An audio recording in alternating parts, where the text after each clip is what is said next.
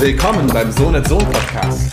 Hier treffen sich Persönlichkeiten aus Wirtschaft, Politik und Zeitgeschichte mit dem Journalisten Gunnar Sohn. Jeden Mittwoch gibt es eine neue Folge. Man hört, sieht und fühlt sich.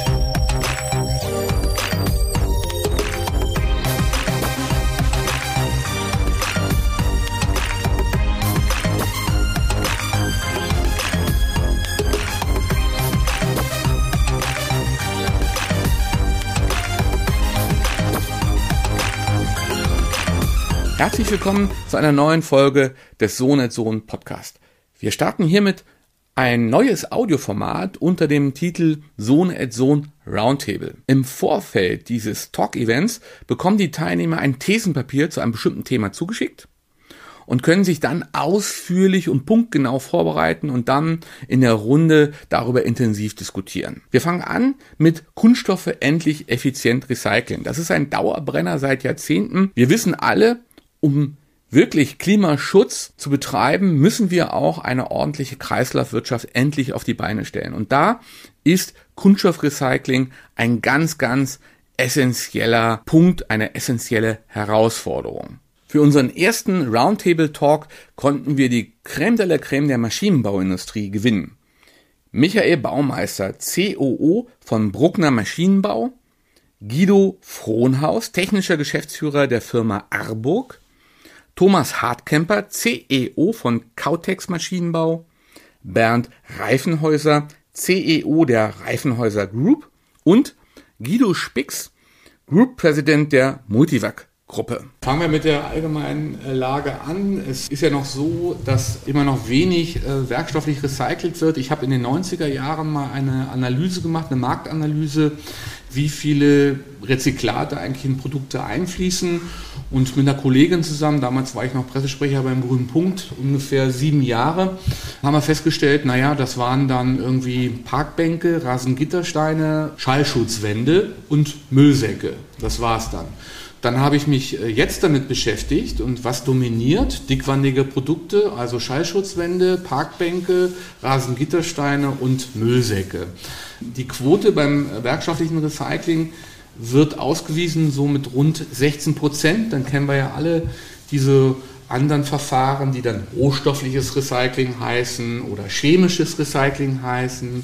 Und mehr oder weniger ist es ja dann wohl doch eine thermische Verwertung, wenn es äh, in, ins Reduktionsmittel geht, im Hochofen oder so, ist der Effekt eigentlich der gleiche, dass es eine thermische Verwertung ist. Vielleicht angefangen, warum ist das so, dass das äh, Recycling sich eigentlich in den 20, 30 äh, zurückliegenden Jahren beim Kunststoffrecycling so wenig nach vorne bewegt? Michael Baumeister von Bruckner Maschinenbau fängt mit einer ersten Lagereinschätzung an. Also ich denke einerseits sicherlich, dass erst jetzt eine wirkliche Anspannung in die ganze Thematik reingekommen ist, dass auch viel ernster genommen wird, auch viel ernster genommen wird von denen, die Kunststoffe verarbeiten und vor allen Dingen nachher auch zu in Verpackungen reingehen. Ein anderes Thema, was ich jetzt auch natürlich auf unsere Produkte bezogen sehe, ist, wir stellen ja im Wesentlichen hauchdünne Lebensmittelverpackungen her oder Folien für Lebensmittelverpackungen sind ja eigentlich Halbzeuge, die Lebensmittelkontakt haben, wo Rezyklate oftmals noch gar nicht erlaubt sind. Also für uns diesen Weg Bottle to Bottle wie Film zu Film ist meines Erachtens eher an der, an der letzten Stufe. Also muss erstmal gute Rezyklate hinkriegen, damit man sie für bessere Sachen als vielleicht reine Packbänke nur einsetzt damit erstmal den Anteil insgesamt nach oben bringt und dann erst irgendwann in einem letzten Schritt mal wieder in den Lebensmittelkontakt reinkommt. Das ist ja aber auch ein wichtiger Punkt, äh, Spix, den Sie angeführt haben. Man muss immer sehr, sehr genau ansch sich anschauen, wo Kunststoffe eingesetzt werden. Beispielsweise im Lebensmittelsektor, wenn es in, in die Folienproduktion geht. Wenn wir uns sagen wir, die Haushaltssammlungen anschauen, mit der Lenore-Flasche geht man halt anders um als mit, mit einer Folie oder mit einem Milchdöschen. Und das, was nachher dann einer Sortieranlage dann in, den, äh, in die Ballen dann reinkommt, das ist halt doch ein ganz großes Gemisch an unterschiedlichsten Verpackungskunststoffen. Das erfüllt natürlich nicht so ganz die Kriterien, die man braucht, gerade im Lebensmittelbereich. Ja, also äh, sicherlich müssen wir große Unterschiede machen, ob wir jetzt gerade ein Shampoo verpacken oder ob wir ein Lebensmittel verpacken. Da ist ja auch sicherlich die Motivation danach, wie so ein, so ein Packstoff aussehen soll äh, wie gut der sein muss, eine unterschiedlicher. Äh, zunächst mal ist für mich immer das größte Kriterium der CO2-Footprint, also was passiert in der gesamten Kette. Und da müssen wir einfach feststellen, dass äh, beispielsweise bei der Fleischverpackung der CO2-Footprint äh, von dem Fleischstück 0,5 Prozent des gesamten Footprints sind und 95 Prozent bei der ähm, Erzeugung des Fleischs entstehen. Auch da ist dann natürlich die Diskussion darüber, wie wichtig ist jetzt das Recyceln von dem äh, Packstoff, eine andere vielleicht als, ich sage immer ganz gerne, diese Shampooflasche. Trotz alledem kann man da seinen Beitrag leisten, um äh, die Situation zu verbessern. Dünnere Folien haben wir gerade gehört. Das ist auch gerade für die Maschinenindustrie eine große Herausforderung, aber eine, die beherrschbar ist. Die äh, Menge des Packstoffs reduzieren und tut es ja auch. Dann gibt es auch Möglichkeiten in der Maschinentechnik schon sehr viel Folie einzusparen. Es entstehen ja auch immer Abfälle bei äh, Verpackungstechnologien und bei Verpackungsvorgängen. Und das Letzte ist natürlich auch Maschinen zu haben, womit recycelte wo in den Folien recycelte ähm, Anteile drin sind. Das Schneiden-Thema, weiß jeder, ist sehr, sehr kompliziert. Auch das Verformen von Folien damit ist sehr kompliziert. Verpackungsfolien für die Lebensmittelindustrie sind ja immer mehrlagig heute. Das heißt, wir müssen allen Anforderungen gerecht werden, die für das Verpacken des entsprechenden äh, frischen Lebensmittels benötigt wird. Und das macht Recyceln ja so schwierig.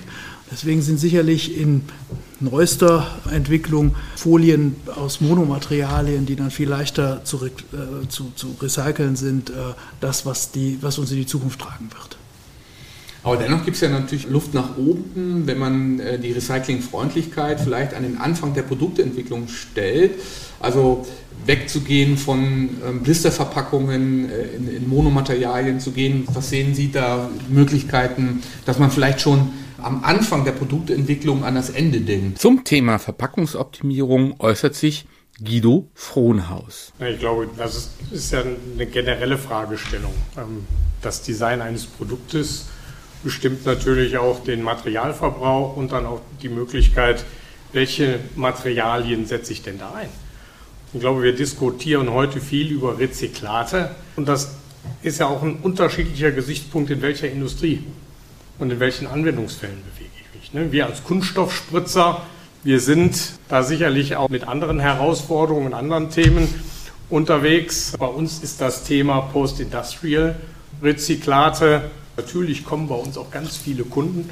Der Bedarf an neuen Technologien, an Maschinentechnologien, an digitaler Unterstützung, Assistenzsysteme, die wird immer größer. Wir sehen uns, ich glaube, das geht den Kollegen hier nicht anders, als, als Maschinenbauer, als Enabler, damit wir auch wirklich recht schnell einen Schritt im Bereich der Nachhaltigkeit und der Circular Economy weiterkommen. Aber nochmal nachgefragt, Sie müssen natürlich auch andere Anforderungen erfüllen, also was die Lieferkette anbelangt, Stapelfähigkeit, Frische der Produkte. Also man denkt ja immer, ja, das ist nur so eine kleine Dimension, die da zu berücksichtigen ist. Aber wir haben ja eigentlich eine sehr ausgeprägte, gute Logistik in Deutschland oder auch in Westeuropa. Und da spielt natürlich auch Verpackung eine, eine wichtige Rolle. Das wird immer so ein bisschen klein geredet, habe ich den Eindruck. Ja, das wird, das wird nicht klein geredet. Ich glaube, ähm, mit unserer Ver Verbiete die Einkaufstüte trifft man nur nicht den Nerv. Mhm. Ja, natürlich liegt das Thema auf Design to Recycle. Ja, und ganz besonders im Bereich der, der Verpackungsindustrie, der Lebensmittelindustrie ist das natürlich ein ganz wichtiges Thema. Multilayer Verpackungsmaterialien sind heute, ja, es sei denn, ich mache irgendwas Chemisches, der Tod für jeden Recycling. Prozess. Deshalb ist das sicherlich Design to Recycle ein ganz wichtiger Punkt, auch da, wo wir ganz große Volumina bewegen. Wo gibt es aber noch Spielräume? Müssen die Hersteller auch sagen wir, offener sein, wenn es sagen wir, um Rezyklate äh, geht oder dass man da vielleicht auch mehr Fantasie entwickelt, in, in welche Bereiche man gehen kann, um sagen wir, hochwertige Produkte herzustellen aus Rezyklaten? Was, was sehen Sie da für Möglichkeiten? Dazu äußert sich Thomas Hartkämper, Vorstandschef von Kautex Maschinenbau. Also wenn das Design einen Rezyklat hat, in Anführungsstrichen, dann wird das ja schon attraktiv. Bis hin zur Mode. Ne? Bis hin zur Mode und ich glaube, da sind wir auf dem richtigen Weg. Aber ich glaube, wir müssen erstmal grundsätzlich schauen, dass wir Kunststoffen einen Wert geben. Ja? Also wir haben fünf Milliarden Tonnen an, an Kunststoff auf diesem Planeten. Ja, und wir, wir müssen dem einen Wert geben. Ja, und das Wiederverarbeiten ist unser Thema. Und wir, das ist ja, wo wir alle gemeinsam daran gearbeitet haben, um das zu digitalisieren, um einen Fußabdruck für, für Kunststoff zu geben. Und dann schaffen wir die Grundlagen. Und die haben wir jetzt geschaffen. Ja? Grundlagen schaffen für Wiederverarbeitung, für das Wiedernutzen nochmal und nochmal und nochmal von Kunststoff. Und ich glaube, dann sind der Kreativität keine Grenzen gesetzt. Wo krankt es noch an technologischen Sprüngen? Also ich kenne fast alle Sortieranlagen äh, in Deutschland, äh, die von, vor allen Dingen von mittelständischen Unternehmen betrieben werden. Standard ist äh, Magnetabscheider, Wirbelstromabscheider und dann geht es nach oben und dann wird händisch sortiert häufig. Das ist, steht natürlich einer, einem hochwertigen Recycling ein Stückchen entgegen, weil natürlich ein hoher Teil auch der, der, des Verpackungsabfalls dann im Sortierrest landet und automatisch dann zur, zur MVA geschickt wird. Also da muss man dann auch vielleicht drüber nachdenken, dass man so in Richtung Vollautomatisierung geht. Diesen Punkt analysiert Bernd Reifenhäuser. Es geht darum, eindeutig einen Kunststoff besser zu sortieren. Und damit muss man dem Kunststoff ein Namensschild mitgeben. Und das mit den jetzigen Sortiermaßnahmen oder Technologien ist zu grob. Ganz ehrlich gesagt gab es auch keine Incentivierung. Es gibt 90, ich glaube, Sie wissen es besser, 90 Sortierbetriebe und keiner ist richtig groß gewesen. Und es kommt daher, dass die Neuware mal zu günstig, mal zu teuer gewesen ist. Wir haben ja große Schwankungen. Und die Schwankungen kommen daher, weil es im Grunde ein kartellierter Markt ist. Es hängt sehr stark an Rohölpreisen dran und die gehen von 20 Euro bis jetzt 120 Euro. Da muss dem, dem Kunststoff, dem, ich sag mal, dem gebrauchten Kunststoff ein Wert gegeben werden, der nicht über die normale Nach Nachfrage und Angebot geht. Und dazu muss die Regierung im Grunde genommen eingreifen. Das ist so. Durch Quotenregelungen. Dann werden sich Technologien etablieren, die Sortieren möglich macht. Mit R-Cycle wollen wir diesen Passport den Produkten mitgeben. Die müssen natürlich recyclingfähig sein, ob es nun die Verpackung ist oder auch äh, anderwertige Kunststoffprodukte. Die müssen recyclingfähigkeit sein und dann eine bessere Sortierung in feinere Fraktionen, um dann ein Cradle-to-Cradle -Cradle wäre das Top-Ziel, aber einfach eine höherwertige äh, Wiederverwertung zu ermöglichen. Es geht mit der PET-Flasche, wenn wir jetzt mal nicht nur Europa und Deutschland angucken, gucken wir da mal hin, wo viel Müll einfach auf Bergen liegt, in Indien. Dort wird händisch sortiert. Was sortieren die aus? PET-Flaschen und HDPE-Hohlkörper, weil sie sie erkennen.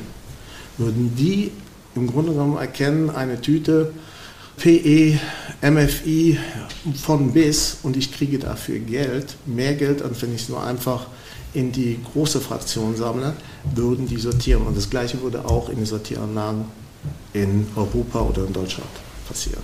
Aber Sie sehen schon die Notwendigkeit, dass man gesetzliche Vorgaben macht beim Einsatz von Rezyklaten. Also wenn ich jetzt Hersteller bin und äh, weiß ich nicht, der Kilo äh, Neu Neuware-Preis liegt äh, noch deutlich unter dem Regranulat, dann würde ich als Hersteller eigentlich automatisch sagen, okay, ich kaufe Neuware. Also das, so ist ja, es doch passiert. Es ist, ist die so Granulatqualität ja. ist besser. Äh, ja, also ich kann dann arbeiten mit unterschiedlichen Farben und so weiter. Also insofern ist, ist, die Entscheidung doch meistens dann klar auf der Seite der Hersteller. Ein kartellierter Markt regelt sich nicht über Preissystematik, Angebot, Nachfrage, sondern da muss ein Eingriff passieren. Mhm. Und nicht über einen Preis, sondern eine Quotenregelung eine Quotenregelung, die sukzessive hochgefahren wird. Damit kann sich die Industrie darauf einstellen. Es kann investiert werden, aber mit einer gewissen Sicherheit. Ich glaube, Preis ist ja nur eine Perspektive. Ne? Heute scheitert es ja auch am Volumen. Ja? Wir, wir haben viele Kunden, die investieren sehr viele Ressourcen in die Möglichkeit, ja, Produkte aus recyceltem Material herzustellen.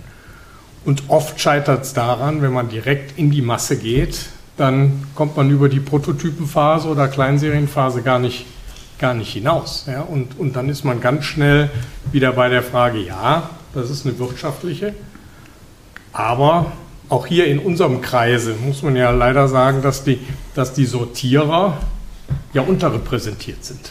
Vielleicht ist das Geschäftsmodell, was in der Sortierindustrie fährt, viel zu profitabel, als dass man sich mit solchen neuen Technologien heute noch auseinandersetzt. Und das ist schade bei all den Arbeiten, Bemühungen ja, und der Schaffung von Standards, dass das nicht passiert. Wo muss man dann an, ansetzen, also wenn dann Vorgaben gemacht werden? Es gibt ja im Verpackungsgesetz die klare Vorgabe für werkstoffliches Recycling, aber das ist ja eine sehr grobe Vorgabe. Das erfülle ich auch mit der Parkbank. Ähm, insofern müsste man ja dann irgendwie bei dem Hersteller dann ansetzen, also dass der dann irgendeine Vorgabe bekommt bei der Produktion. Oder wo muss man da ansetzen? Also im Moment ist ja eher der Ansatz bei den in Verkehr gebrachten Produkten, dass man sagt, da muss ein gewisser Recyclinganteil drin sein. Ähm, die Gesetzgebung geht in die Richtung. Es gibt diese also Ziele, wie viel je Werkstoff, ob das nun Kunststoff, Papier, Glas, wie viel recycelt werden soll bis 2030, bis 2040 und so weiter. Gleichzeitig glaube ich aber auch, dass wir äh, schrittweise vorgehen müssen. Also erstmal eine Recyclingfähigkeit herstellen und dann den Rezyklatanteil erhöhen. Also nicht den zweiten vor dem ersten Schritt machen und damit eben auch die Entwicklungskapazitäten und einfach so die, die Sichtweise einfach klar zu setzen, diese Priorität setzen.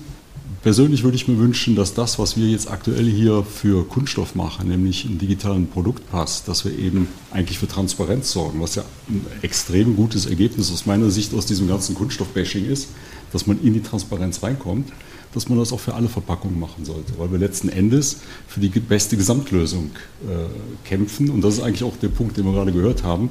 Da gibt es ja CO2-Footprint, da gibt es die Recyclingfähigkeit, Kontakte mit Lebensmitteln. Wir haben extrem guten Schutz von Lebensmitteln. Was Kontakt hat, was migrieren darf, das dürfen wir auf der anderen Seite auch nicht aufgeben. Das gibt es auch in keinem anderen Werkstoff, dass wir auf einmal mit 100% Recycling an die Lebensmittel rangehen. Also da den Gesamtblick drauf kriegen, für Transparenz sorgen und das ist, glaube ich, auch das positive Gesamtergebnis aus der Diskussion, aus, aus meiner Sicht raus.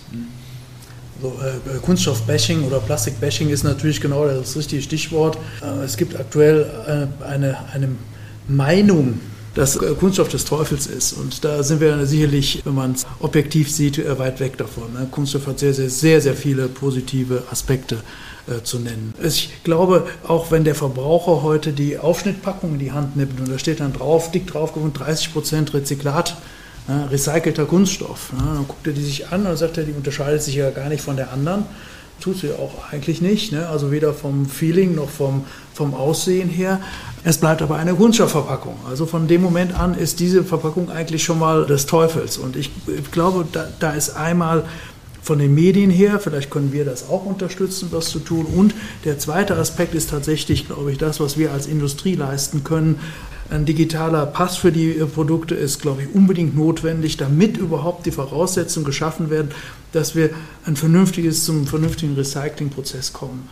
Jetzt ist schon des Öfteren digitaler Produktpass der, der Begriff gefallen und AirCycle ist jetzt auch schon am Rande äh, gefallen. Herr Reifenhäuser, vielleicht klären Sie uns auf, was dahinter steht. Aber ich habe mal vor einigen, vor fünf oder sechs Jahren bei einem Nachhaltigkeitscamp oder bei einer Konferenz die Idee ähm, auf den Tisch gelegt, ähm, wie man mit digitalen Mitteln Produkte mit Ökointelligenz aufladen könnte, damit letzten Endes in der Vollautomatisierung entsprechende Informationen auflaufen, wie man dann in, gute, in ein gutes Recycling gehen könnte. Geht das vielleicht so in diese Richtung? Vielleicht klären Sie uns mal auf. Als die EU im Rahmen des Green Deals eine ich muss gerade überlegen, das ist die Circular Economy Guideline rausgebracht haben. Das war März 2020.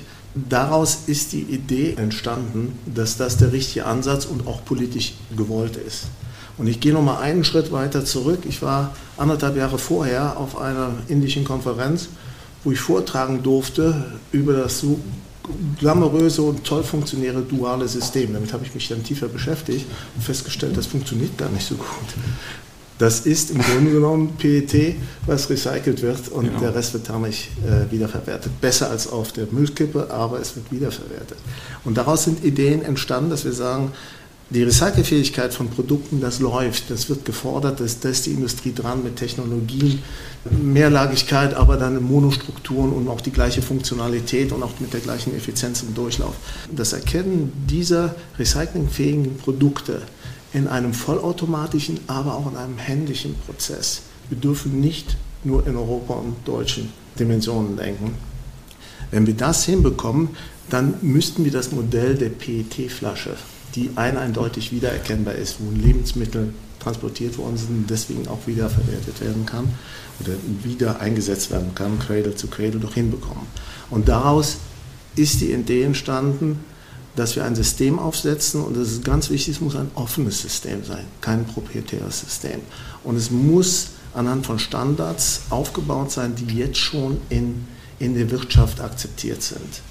Und wer, wenn wir dieses Standard nehmen, wenn wir versuchen, dort ein Repository, wenn man das so nimmt, im Grunde genommen eine dynamische Datenbankarchitektur, die sich anreichert mit Informationen während des Wertstroms und diese einzelnen Informationen können dann an unterschiedlichen Punkten abgefragt werden.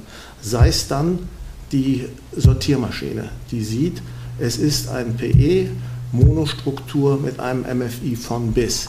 Damit kann ich eine neue Fraktion aufmachen, die dann wieder in einer vergleichbaren, ob nun zu 30, 50 oder 70 Prozent Anteil vergleichbares Produkt aufgenommen wird.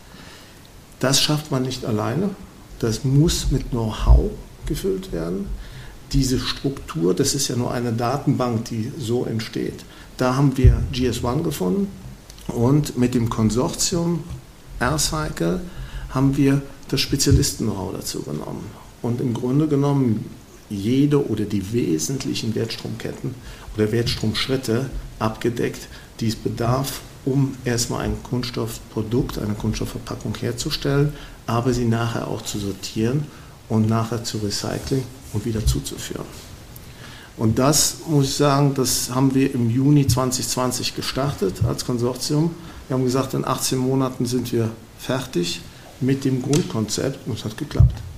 Da muss ich auch ganz ehrlich sagen, ich glaube, wir sind alle äh, stolz darauf, dass die Teams so hervorragend zusammengearbeitet haben. Und wir sind jetzt in der Gremiumphase bei GS1. Zuerst die Genehmigung des Prozesses oder dieser Struktur in Deutschland und dann weltweit. Nochmal, wir haben nicht ein deutsches Problem, wir haben kein europäisches Problem, wir haben ein weltweites Problem. Und diese Standards gelten weltweit. Spielen da eigentlich die Entsorger, BDE und äh, BVSE, die Sortierer auch eine Rolle? Oder weil entsprechend muss ja auch investiert werden in neue Sortiertechnologie? Ähm, da laufen die Geschäftsmodelle noch anders.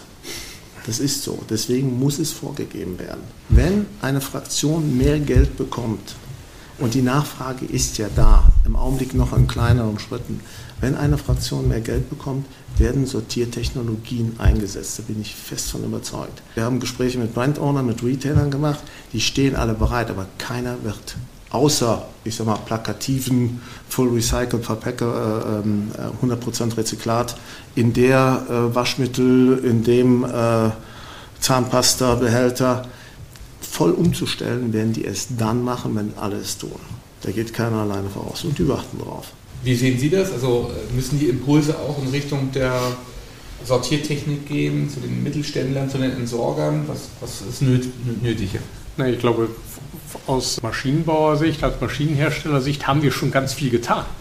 Ja, wir haben einen Code entwickelt, wir haben die Technologie, ähm, Produkte jeglicher Art zu kennzeichnen.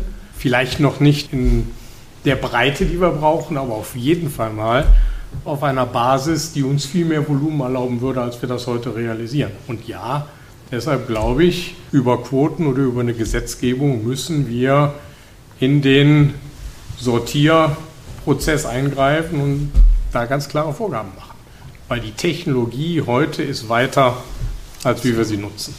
Also brauchen wir wieder eine Novelle des Verpackungsgesetzes oder des Kreislaufwirtschaftsgesetzes oder wo muss man ansetzen? Ich glaube, dass wir ja, dadurch, dass wir Technologie jetzt geschaffen haben, ja, ähm, die dazu, dafür sorgt, dass wir Transparenz haben. Ja. Wir haben eigentlich Transparenz in dem gesamten Wertstrom. Ja.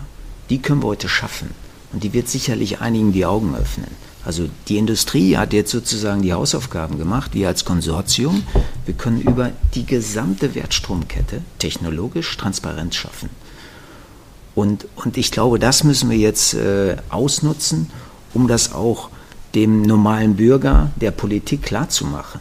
Und dann mal einfach vergleichen, was heißt eine Glasflasche oder eine PET-Flasche oder was heißt ein äh, Polyethylen äh, oder ein Metallkanister, äh, dann werden uns die Augen aufgehen. Ich denke, das ist wichtig. Ja. Wir haben jetzt zusammen versucht, die Technologie ähm, zu schaffen, die haben wir jetzt. Wir haben einen digitalen Pass für die Kunststoffprodukte und, und jetzt schaffen wir Transparenz. Und jetzt müssen wir es ausnutzen, um ja auch Verständnis zu schaffen und das zu erklären. Ich glaube, da haben wir in den letzten Jahren vielleicht zu wenig Arbeit gemacht. Da müssen wir uns auch selber kritisieren, aber da arbeiten wir dran. Gibt es auch eine Rückkopplung mit der Politik? Also das, äh, es gibt ja verschiedenste Initiativen. Zurzeit äh, arbeitet eine Bund-Länder-Arbeitsgruppe der Umweltministerien an einem neuen Papier, äh, das werkschaftliche Recycling zu verbessern. Das soll irgendwie Ende Mai, glaube ich, vorgestellt werden. Ähm, auf der EU-Ebene gibt es Initiativen zur Verbesserung des Recyclings. Also welche Rückkopplung gibt es? Also ich denke, es gibt gerade aus dem Kreis hier eine ganze Reihe an Kontakten zu der Politik. Reifenhäuser ist, ich sage mal, fast regelmäßig mit Politikern unterwegs. Äh, wir, auch wir laden Lokalleute ein, ob es egal welche Partei, äh, sehr gerne mit den Grünen, weil äh, das dann echt die Diskussion ist. Und wir da auf viele, also würde ich auch sagen, wirklich pragmatische und offene Leute stoßen, die auch teilweise mit einer anderen Sichtweise nachher rausgehen. Wir gehen mit einer anderen Sichtweise raus, weil wir besser verstehen, wo denken die hin. Und sie eben, was ist auch technologisch machbar und was hat eben auch Kunststoff für immense Vorteile gegenüber anderen Geschichten. Ich glaube, da laufen wir als Upcycle äh, der Industrie schon ziemlich weit voraus, dass wir versuchen, da eine Lösung anzubieten, die eben nicht nur in Deutschland, sondern weltweit genutzt werden kann. Und äh, in Deutschland versuchen wir da eben gerade die Sortier- und, und Recyclingindustrie mitzunehmen über den VDMA, wo eben ja verschiedene Fachverbände da sind und darüber der Kontakt von dem VDMA, vom, vom Verband in die Industrie wieder reingeht, um da möglichst Verständnis für zu sorgen, die Leute mitzunehmen, auf ein Papier sich zu einigen. Das hat vor gefühlt vier, fünf Monaten funktioniert.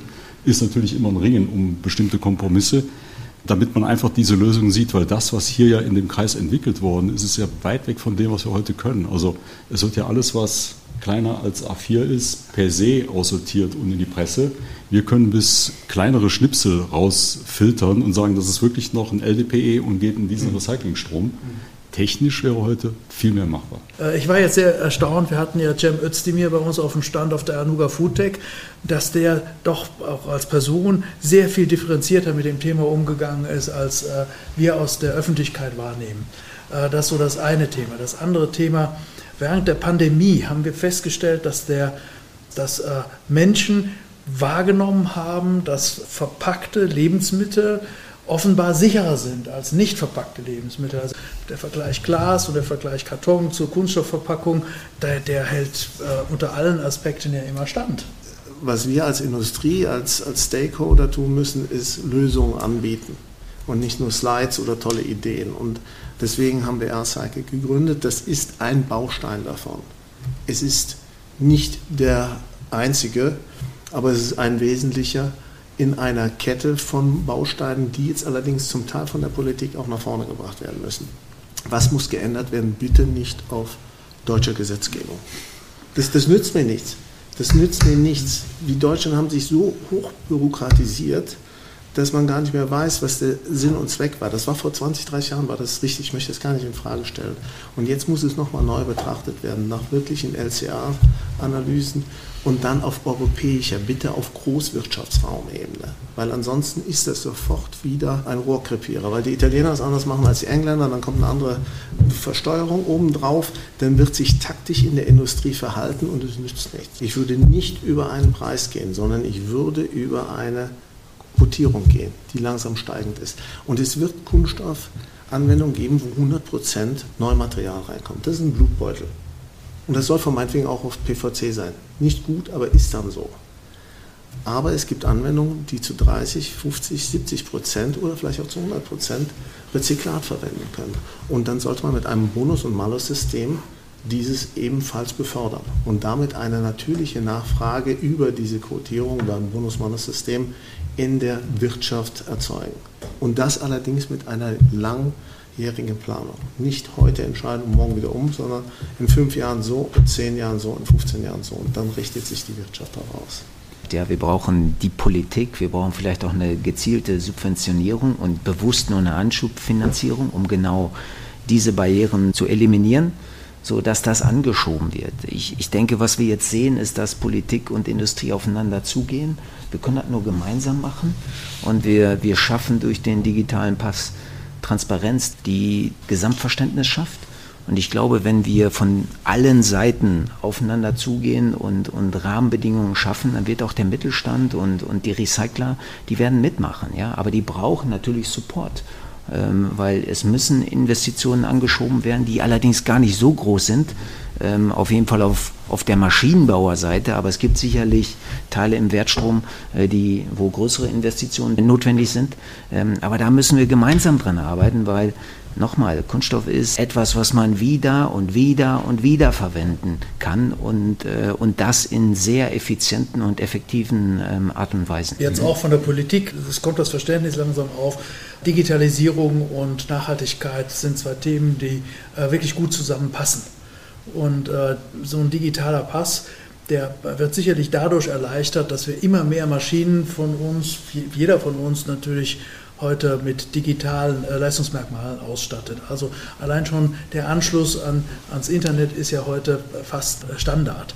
Und wenn bestimmte Voraussetzungen geschaffen sind, ist natürlich auch so eine Thematik vielleicht da umzusetzen. Das heißt also, der Invest in Maschinentechnik wird nachher, das ist nicht der Showstopper. Da sind wir auch als Maschinenbauer äh, der der ganzen Denkweise schon lange voraus. Das ist, das ist einfach schon vieles davon da. Da wird nochmal vielleicht ein extra Sensor zu notwendig oder sowas, aber das ist jetzt alles kein, äh, im, im, Verhältnis zu Produktionsmaschinenkosten, ist kein riesengroßes Geschäft. Also äh, ganz klarer Fall, äh, wir, wir, sind nicht diejenigen, die es aufhalten ne? und auch nicht auch das, was wir an Investitionen haben. Die Entwicklung, die haben wir schon alle bezahlt und das haben wir schon gemacht als Industrie. Völlig selbstständig brauchen wir keine Politik dafür. Der Sohn eines Arbeitskollegen kam vor ein paar Wochen mal nach Hause und sagte, Papa, du arbeitest in einer Firma, die macht Kunststoffmaschinen. Du machst die Umwelt kaputt. Mhm. Ja? Also das ist in allen, das ist in allen Köpfen drin. Und ich glaube, das ist ein Thema der Medien und der Politik, da die Denkweise zu ändern. Ähm, und es ist heute einfach nicht sexy, wenn ein Politiker sich da vorne hinstellt und sagt, ich investiere in die Kunststoffindustrie. Ja, das Recyceln hört man wahrscheinlich im Nachsatz gar nicht mehr. Also wir müssen da ganz offen und, und anders kommunizieren. Wir Mittelständler und Recycler sind auch oft Mittelständler, deshalb ist das für mich sehr, sehr schwer zu verstehen. Wir investieren in Technologie.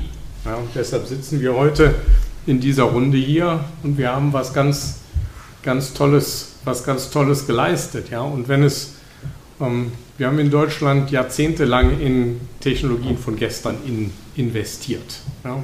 Nun sind ja die Sortierbetriebe häufig beauftragte Dritte, also dann entweder durch über eine Kommune oder über so eine Größe wie Remondis oder Alba. Äh, die haben ja teilweise dann auch nur einen sehr engen Spielraum. Also was, wenn dann Subventionen laufen, wie vielleicht auch bei der Verkehrswende oder so, da werden ja auch ein Fördermittel locker gemacht, ähm, müsste das halt dann vielleicht auch direkt dann in die Sortierbetriebe gehen.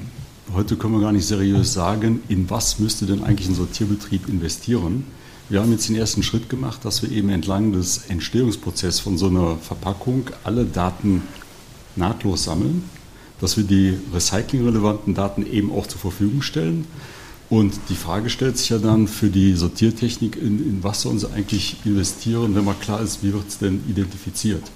Und da, die, die, Schlacht ist noch nicht geschlagen. Es gibt ja x verschiedene Gremien. Holy Grail 2.0 ist eine, die man kennt. Also digitales Wasserzeichen irgendwo im Druckbild drin, funktioniert super, mit der Handykamera auslesbar. Und dann ist die Frage, ist die Investition in Handykameras das richtige Maß der Dinge oder bleiben wir bei Infrarot oder irgendwas? Da gibt es im Moment ganz viele Technologien, die haben wir auch im Blick. Und da ist aber noch nicht klar, welche ist jetzt die, die es macht. Am liebsten natürlich Sortiertechnik versuchen, die heute zu benutzen, die sie haben. Und die Frage ist einfach, kann man das damit erschlagen oder muss es wirklich was Neues sein? Und dann weiß man auch, wo müssten sie rein investieren und dann weiß man auch, was man fördern müsste.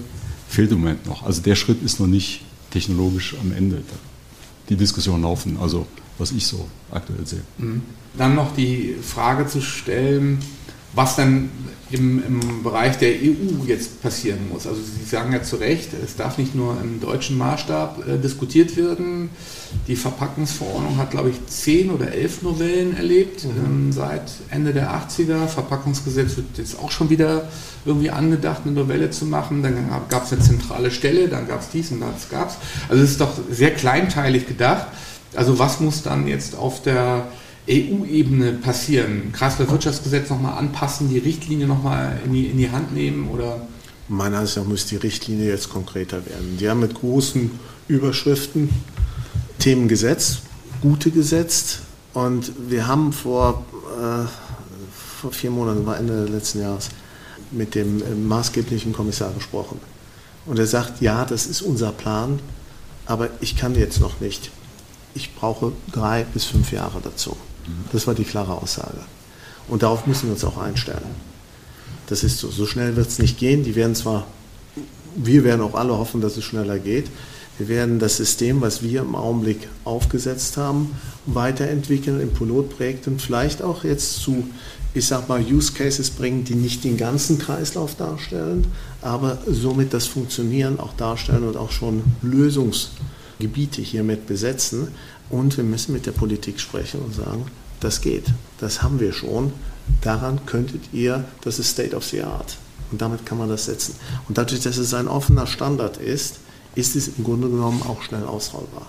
Und das ist auch eine Voraussetzung, die eine EU haben will, die auch im Grunde genommen große Spiele, Brand Owner, Retailer haben wollen, dass es kein Login ist, sondern es ist ein offener Standard.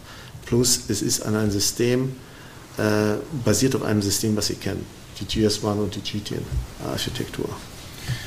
Dann läuten wir vielleicht eine Schlussrunde ein, so ein bisschen wünscht ihr was. Äh, welche Vorstellungen haben Sie sag mal, für die Zukunft?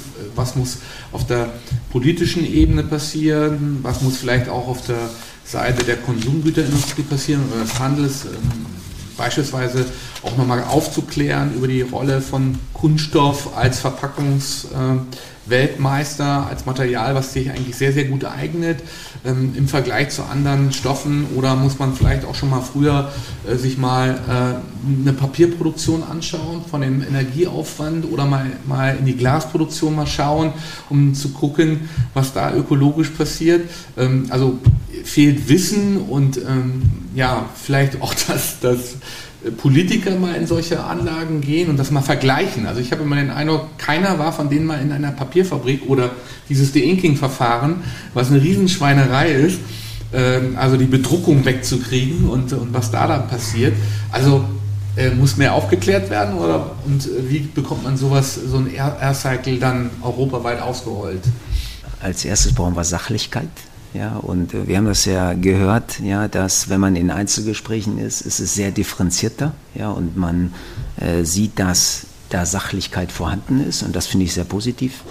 Ähm, man braucht Transparenz, wir müssen die Zahlen mal auf den Tisch legen, ja, CO2-Footprint und all diese Dinge in, im Vergleich zu anderen Materialien und nicht immer ist das oder das Material das Beste, sondern vielleicht gibt es auch mal einen Kompromiss. Ähm, und wir müssen ähm, Recycling einem, einem, Wert geben. Ja? Warum ist denn ähm, die Situation heute so? Ja? Wenn ich alles zusammenwürfel, dann ist das eine Gemengelage und, und das heißt, ich gebe hochwertigem Kunststoff keinen Wert. Und wir müssen dem hochwertigen Kunststoff einen Wert, einen Preisschild äh, anheften und dann wird es auf einmal nicht nur ökologisch, sondern auch ökonomisch. Und es helfen uns ja keine Anschubfinanzierung oder Subventionen, wenn die nicht hinterher irgendwann mal selbstständig wirtschaftlich werden. Und ich bin sicher, dass das wirtschaftlich ist, weil wir schaffen jetzt die Transparenz, wir haben die Technologie geschaffen. Und wenn man jetzt differenziert, sachlich äh, an die Thematik rein rangeht, dann, dann, dann wird das auch ein Erfolg sein. Davon bin ich überzeugt.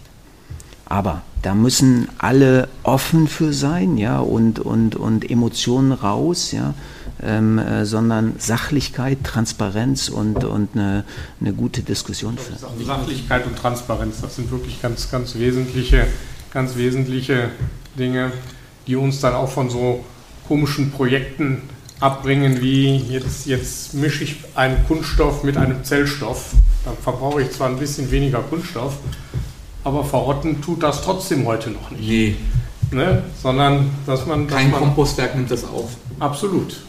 Ja, und das ist so ein bisschen die Verzweiflung, die da getrieben wird, weil man mhm. halt nicht über Zahlen, Daten, Fakten spricht. Und wir brauchen ganz viele Fans, mehr Fans von A-Cycle, ähm, äh, Mittelständler, nicht nur in Deutschland, die dieses Thema treiben. Fahren Sie zurück aus der Schweiz und nehmen eine Colaflasche mit und versuchen Sie die mal bei uns in eine Recycelmaschine zu stecken. Die kriegen sie nicht los. Mhm. Dann schmeißen sie in den Mülleimer.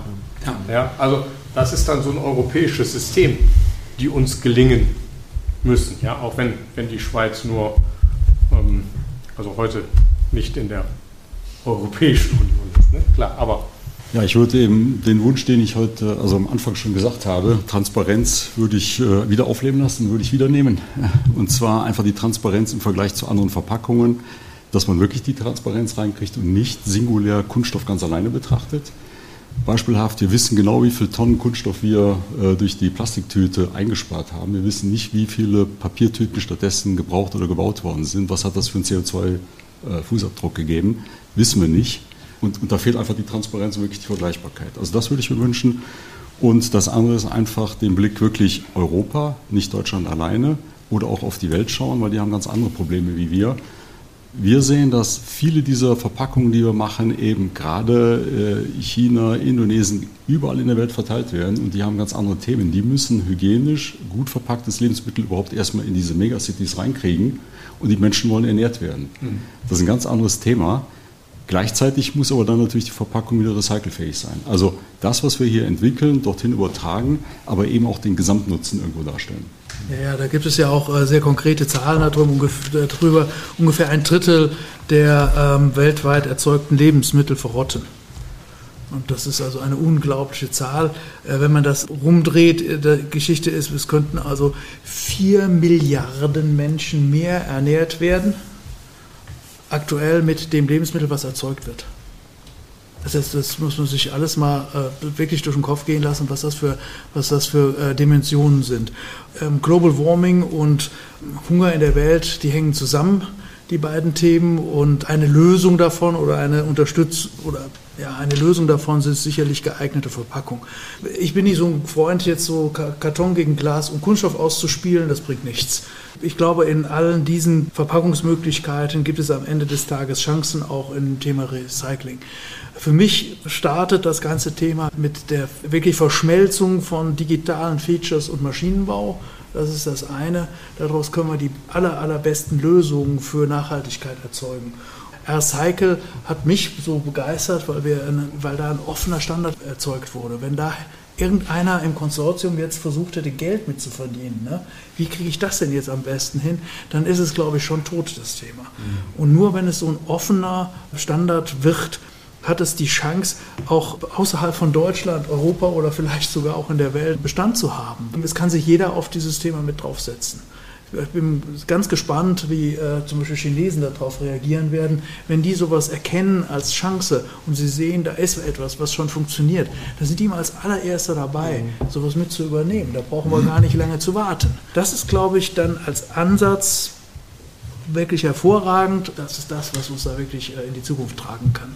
Und dann auch einen offenen Standard. Also man würde dann in der Software-Sprache sagen Open Source, also dass, äh, ne, dass, dass ja mal das der grundlegende Gedanke ist. Es gibt die Dokumentation, die offengelegt wird nach mhm. der Gremiumphase. Und damit kann es überall nachgebaut werden. Dauert natürlich Zeit und hin und her, aber dennoch ist es offen. Ich würde noch mal gucken, was haben wir denn jetzt? Wir sollten alle Regularien noch mal auf den Prüfstand stellen und das auch weltweit. Da gibt es auch einige in, in Indien, wo man sich am Kopf fasst. Aber das hat eine Historie. Wir gehen in ein neues, eine, eine neue Phase rein. Das sollten wir auf jeden Fall tun. Ich glaube, wir behindern uns da selber. Das ist ganz sicher eins. Dann das zweite, Steuerungsmodelle zur Förderung der Kreislaufwirtschaft. Ich bin klar ein Fan von Quoten und dass damit langfristig Businessmodelle aufgebaut werden. Wir brauchen eine Zuverlässigkeit. Nicht das Preis hoch, Virgin Material, niedrig, hoch, niedrig, da baut sich nichts auf. Da baut sich nichts auf. Wir müssen uns über größere ökonomische Zonen einheitlich verhalten. Ich nehme jetzt mal die EU. Es muss ein europäisch einheitliches Vorgehen sein. Und ja, was wir gerade schon gesagt haben, die Diskussion muss versachlicht werden. Und es, ist, es gibt Lösungen, wo Glas besser ist, wo Aluminium besser ist, aber es muss versachlicht werden. Selbst Verbundkarton kann, kann mal die richtige Lösung sein. Es muss versachlicht werden und das wäre auch eine Aufgabe von, ich sag mal, der Politik, sich zumindest hier Informationen zu holen und dann zu sagen, das ist zumindest ein Start. Soweit die Fachdiskussion unseres ersten Roundtable Talks zum Thema Kunststoffrecycling. Mit sehr, sehr vielen Anregungen an die Politik aber auch an die Wirtschaft und an die Verbände, was man jetzt ändern muss, welche Innovationssprünge wir beispielsweise in der Sortiertechnologie brauchen, aber auch im Maschinenbausektor, Materialentwicklung, Monoverpackung und dergleichen. Also eine sehr, sehr interessante Runde mit sehr, sehr vielen Anregungen für eine Verbesserung der Kreislaufwirtschaft.